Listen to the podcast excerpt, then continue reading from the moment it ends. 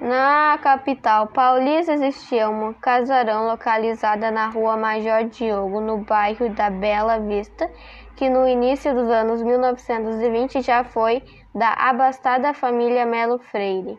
Após a morte dos familiares, a filha Sebastiana, conhecida como Dona Ayaia, começou a apresentar certos problemas mentais e era atendida por uma funcionária de confiança.